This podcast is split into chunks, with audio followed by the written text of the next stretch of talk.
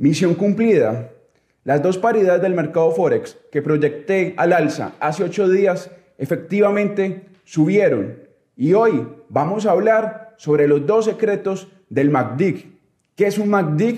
¿Cómo funciona? ¿Y por qué? Las dos configuraciones que les voy a revelar el día de hoy son importantes. Mi nombre es Andrés Hidalgo Castro. Hoy es lunes primero de mayo. Bienvenidos a Pulso de Mercado.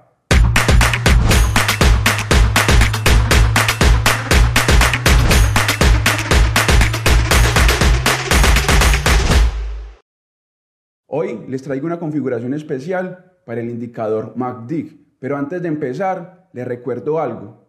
Lo que aquí voy a mencionar no es una asesoría, tampoco son recomendaciones de compra ni de venta. También haré un análisis técnico del mercado Forex. Por ende, también subrayo que resultados pasados no garantizan resultados a futuro. Y por petición de uno de nuestros seguidores, Brian Santiago Hoyos Escobar, Hoy vamos a hablar sobre los dos secretos del MACD. Vamos a mostrar cómo este interesante indicador, si se usa de manera correcta, nos ayuda a detectar la orientación de la tendencia. Una vez detecto en la gráfica una posible orientación alcista, reviso en el MACD si esa orientación también se ve. Es decir, el MACD lo uso como un, como un validador que es un validador dentro de mi plan de trading, es aquel indicador que me ayuda a confirmar si lo que he detectado por medio del análisis técnico es viable o no es viable. En el caso de detectar una tendencia alcista, vamos a poner un promedio móvil de 200, que es clásico. Aquí lo, estoy ubicando. Cuando el precio se ubica por encima del promedio móvil de 200, decimos que hay una tendencia, una posible orientación alcista.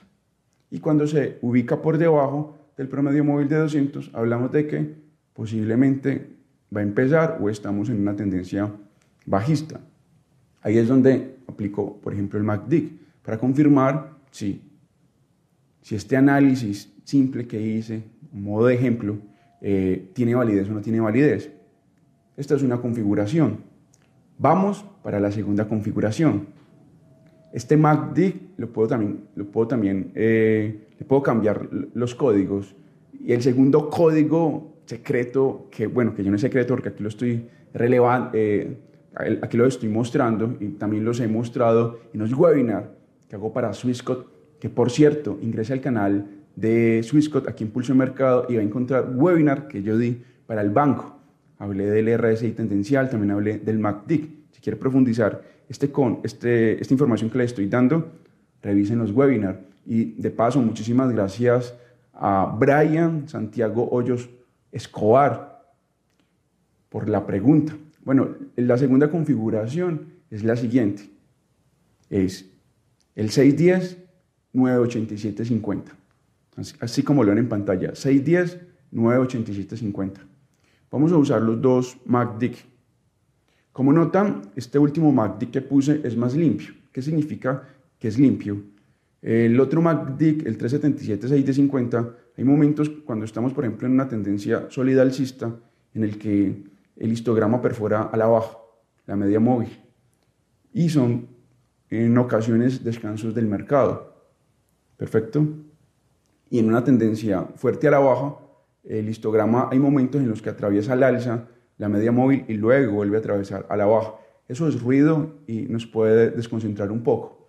Por ende, manejo dos MACDs, mientras que el MACD 610 98750 no nos da, eh, digamos, estas, estas señales falsas. Es que no me gusta usar la palabra señales porque no quiero vender la idea de que estos indicadores emiten señales y que a través de las señales podemos comprar o vender, porque la verdad yo no los uso así, yo los uso para alimentar mi análisis técnico. Entonces, este MACD que tengo aquí en pantalla hace poco ruido, llamémoslo ruido en vez de señales, poco, poco ruido. Cuando la tendencia es fuerte al alza, el MACD mantiene esa orientación si realmente estamos ante una tendencia sana al alza. Y cuando estamos ante una tendencia sana bajista, el MACD se ubica por debajo de la media móvil. Entonces, cuando estos dos MACD me muestran la misma orientación, sé que estoy ante una tendencia fuerte. Y de esa manera analizo el mercado. De nuevo, muchas gracias a Brian Santiago Hoyos Escobar por la pregunta que nos hizo la semana pasada. Muy buenas noticias. Otro de los análisis que se está cumpliendo es el del Eurolibra. Desde hace mucho vengo anunciando que desde mi plan de trading, el Eurolibra lo proyecto hacia el 0,8700. Poco a poco se está acercando a ese nivel. A continuación, voy a actualizar este análisis. Bueno, en mis planes de trading siempre tengo la orientación, la pausa ejecución y la validación. ¿Qué es la validación y qué es la orientación? Que son dos elementos básicos en mis sistemas de trading. La orientación la saco a través de algún indicador técnico que haya estudiado mucho o a través de fractales o a través de ondas. Hoy, aquí en Pulso de Mercado, estamos hablando del MACD. Estoy usando el MACD para orientarme. Y en el caso del Eurolibra, este MACD en gráficos de 15 minutos y en gráficos de una hora nos muestra que hay una presión bajista. Pero esa presión bajista vista desde mi plan de trading va a ser, hay que delgado, como, como decimos aquí en Colombia, porque el euro libra está en un rango que va entre el 0,8700 precisamente y el área del 0,8900, 0,8950, siendo el 0,9000 ese nivel a vigilar, porque si el Eurolibra perfora el alza al 0,9000, esta orientación, esta narrativa de que el Eurolibra va hacia el 0,8700 ya no es válida. Entonces ahí les di un ejemplo de orientación y de, y de, y de buscar también cómo validar los, movimientos, la narrativa que tengo. Porque yo puedo detectar una, una orientación. En este caso lo estoy haciendo a través de análisis técnicos, lo estoy usando a través de una estructura muy muy básica y es que estamos en una lateralidad y me estoy apoyando con un MACD. Ahí yo tengo una narrativa, una orientación, pero tengo que tener un validador, un precio neurálgico, mediante el cual yo sepa, mediante el cual logre calcular si esa narrativa, si esa orientación que tengo sigue vigente o no sigue vigente. En el caso del euro libra es el 0,9000. Mientras la paridad cotice por debajo de ese validador o precio neurálgico, como lo quieran llamar, repito, 0,9000, voy a seguir proyectando el euro libra a la baja. Se está acercando poco a poco al 0,8700. Desde hace mucho vengo anunciando que mi plan de trading proyecta el euro libra hacia el 0,8700. Déjenos su comentario. ¿Qué opina sobre el euro libra? Estaré atento. Y se cumplió. Hace ocho días les anuncié que el dólar yen podía subir, que esta paridad podía llegar al 136.00. Y ahora, ¿qué va a suceder con el dólar yen? ¿Sigo con mi narrativa alcista o la resistencia que les vamos a mostrar a continuación va a ser ese argumento técnico que va a conducir al dólar yen nuevamente a la baja? A continuación, exploremos las respuestas de manual el dólar yen cumplió muy bien la proyección que hice. Miren el promedio móvil de 200, lo podemos ver en gráficos de 2 horas o 4 horas. Note cómo usó el dólar yen, el promedio móvil de 200, como soporte. Y aquí tenemos una estructura muy interesante que hoy aquí, mientras hablo, lo voy a ir dibujando. Aquí tenemos dos velas consecutivas a la baja, con una vela alcista, aquí podemos sacar una área, un área de interés. Note cómo hizo aquí el soporte eh, en torno al promedio móvil de 200 y tuvimos el movimiento al alza. ¿Cómo logré, cómo logré proyectar o, por qué mi análisis fue tan fino? ¿Por qué mi análisis eh, me mostraba que el dólar yen podía llegar a los 136.00? Que de hecho, ahora en este momento lo proyecto hacia, el ser, hacia los 138,80. Que ya en un momento les voy a hablar sobre ese nivel. Pero cómo logré proyectar el dólar yen hacia allá. Como les dije al inicio de este video, tengo como una especie de catálogo de fractales, de estructuras, de figuras que hace el precio, no solo del dólar yen, sino que de cualquier activo. y los he estudiado durante más de una década. Esas estructuras las busco a través de, de fractales, las busco a través de velas, las busco a través de áreas de liquidez, las busco a través de precios neurálgicos, las busco a través del parabolizar, del promedio móvil de 200, también del MACD que hoy les estoy enseñando. Entonces, por medio de estos indicadores voy buscando figuras. Yo las llamo fractales. Y aquí en el dólar yen creamos un fractal clásico, que es este que les dibujé aquí en pantalla. Y bueno, estas figuras no son 100% efectivas, sin embargo, el riesgo-beneficio es muy atractivo. Eso significa que los stop loss suelen ser pequeños eh, comparado con los beneficios. Entonces, muy atentos con el dólar yen. Los 138,80 es el siguiente objetivo. Pero, ¿cómo voy a entrar? Porque noten que el dólar yen experimenta un movimiento muy fuerte al alza y el temor es que entre a comprar y el mercado se me regrese.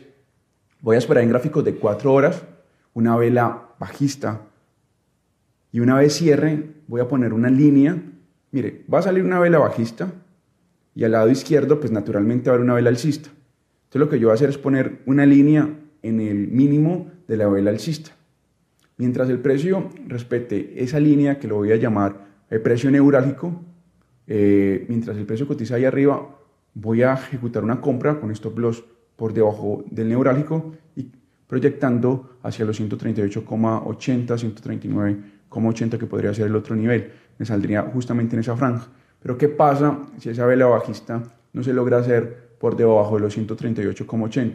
Pues no pero y esperaría que pase la semana para, digamos, eh, buscar otra narrativa, buscar otra proyección. Pero por ahora, este es mi análisis en el dólar yen. Muy atentos porque el dólar yen puede hacer un movimiento de tres ondas. Aquí se los estoy mostrando en pantalla. Onda 1 hacia otro pico arriba, onda 2 hacia otro pico arriba, onda 3 para luego descansar y caer un 50%. Aquí vamos a poner un Fibonacci desde este punto donde hubo liquidez. porque digo que hubo liquidez? Pues naturalmente aquí ustedes ven que el precio subió con fuerza.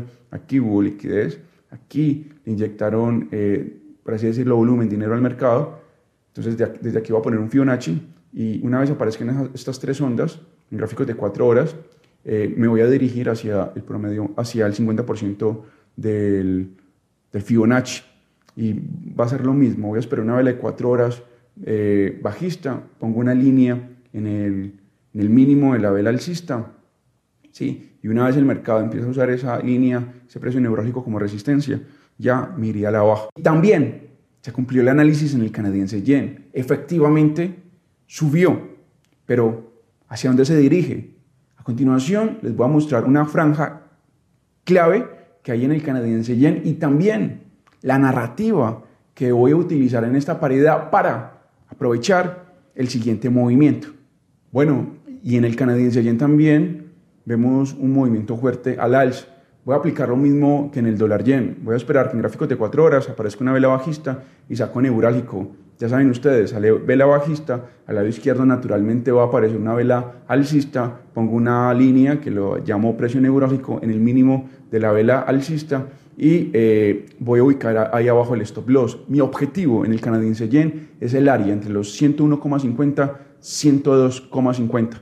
Desde mi punto de vista, hacia allá se dirige el canadiense yen. Pero ¿qué ocurre si después de salir esta vela bajista el precio perfora esta línea, el neurálgico? ¿Qué ocurriría ahí? Pues lo que yo haría sería esperar que nuevamente salga una vela alcista.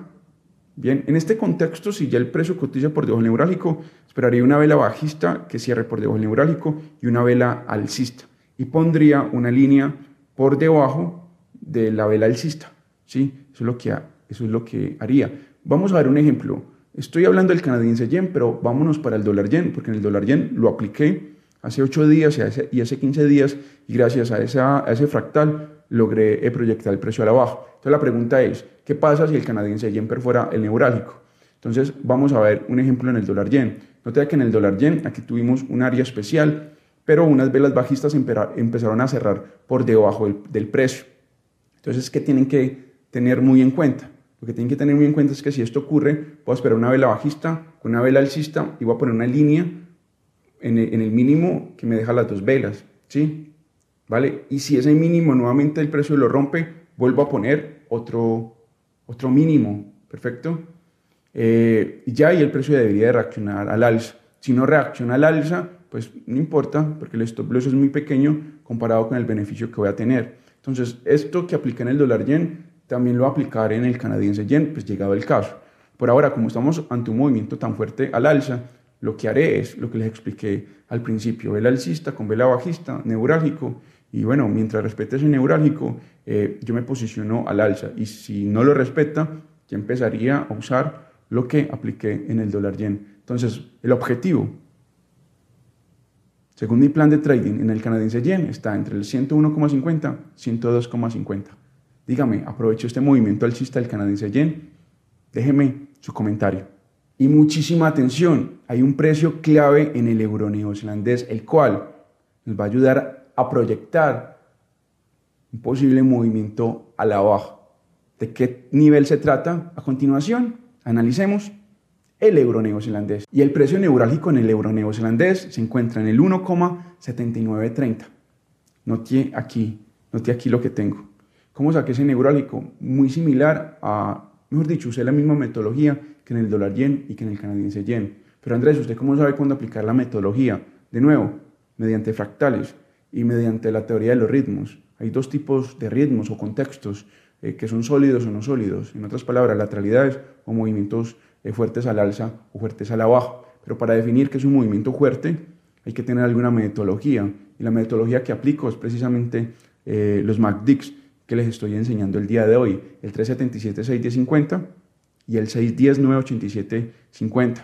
Mediante estos indicadores logro eh, detectar la orientación del mercado y cuando la orientación es fuerte empiezo a buscar ciertas estructuras, ciertos fractales. Bueno, ya son análisis mucho más profundos que hago en mi oficina, que hago de manera privada, porque si las, los hago aquí, estos videos serían de una hora, tres horas, y no exagero. Pero bueno, concentrémonos en el neurálgico del 1,7930.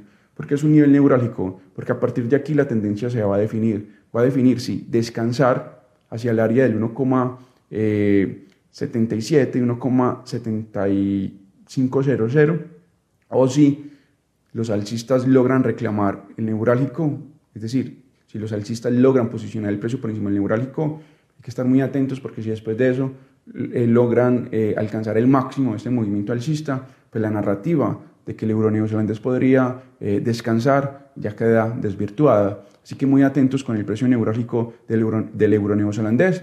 Mientras el precio cotice por debajo del neurálgico, proyectaré el euro neozelandés hacia los niveles que ven aquí en pantalla, es decir, a la baja, con, siendo responsable, obviamente con un stop loss aquí en el pico. Es decir, este pico, esta tendencia alcista, ya lo que haría es eh, desvirtuar, desvirtuar mi narrativa bajista.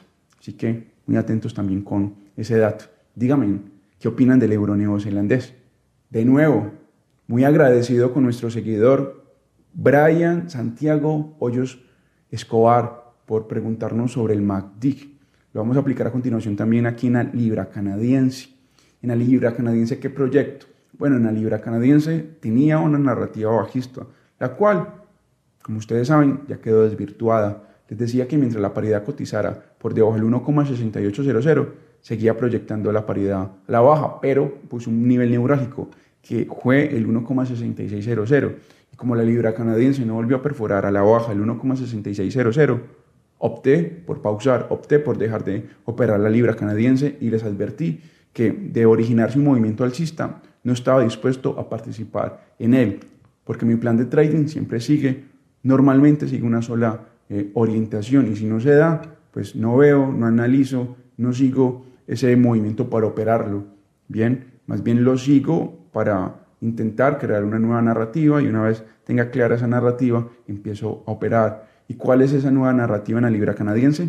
A continuación se los explicaré. Bueno, la nueva narrativa en la libra canadiense es esperar. Sí, puede que el esperar, el no participar en los movimientos muchas veces eh, incomode porque estamos eh, dejando de participar en un movimiento alcista, en un movimiento bajista, en este caso en la libra canadiense, un movimiento alcista. Pero yo tengo una regla de oro y es la siguiente. Bueno, tengo varias reglas de oro, pero les voy a hablar de una de esas reglas de oro. Si mi plan de trading no logra proyectar un movimiento y se da un movimiento no esperado por mi plan de trading, no participo en él, porque no estoy ni técnicamente, ni tácticamente, ni, ni mentalmente preparado para seguir ese movimiento. Y este negocio no consiste en que si veo un movimiento alcista, entonces compro para participar en él, o si veo un movimiento bajista, eh, proyecto el activo a la baja para, para participar en él. Eso es muy peligroso porque puedo quedar atrapado en malas operaciones y pues si uso, mejor dicho, si opero con esa mentalidad, es porque estoy priorizando la cantidad y no la calidad. Yo prefiero la calidad. Entonces en la libra canadiense voy a aplicar el psicotrading. Voy a esperar que pase esta semana para de esa manera replantear mi narrativa, que de hecho mi narrativa bajista ya quedó completamente desvirtuada. Así que muchísima atención con la libra canadiense, porque esta semana me voy a dedicar a buscar fractales, a buscar figuras para ver qué es lo que sucede en esta paridad. Al igual que nuestro seguidor Brian Santiago Hoyos Escobar, usted puede dejar sus comentarios y opiniones y estaré atento para responder en el próximo video. Si usted desea tener la mejor información respecto a índices bursátiles y acciones, mañana va a estar aquí en Pulso de Mercado mi colega Rodrigo Águila dando su opinión y proyección. Muchísimas gracias por ver Pulso de Mercado. Mi nombre es Andrés Hidalgo Castro. Recuerda suscribirse al canal, dejar un like y como ya les dije, estaré atento a sus comentarios. Les deseo una muy buena semana. Hasta la próxima.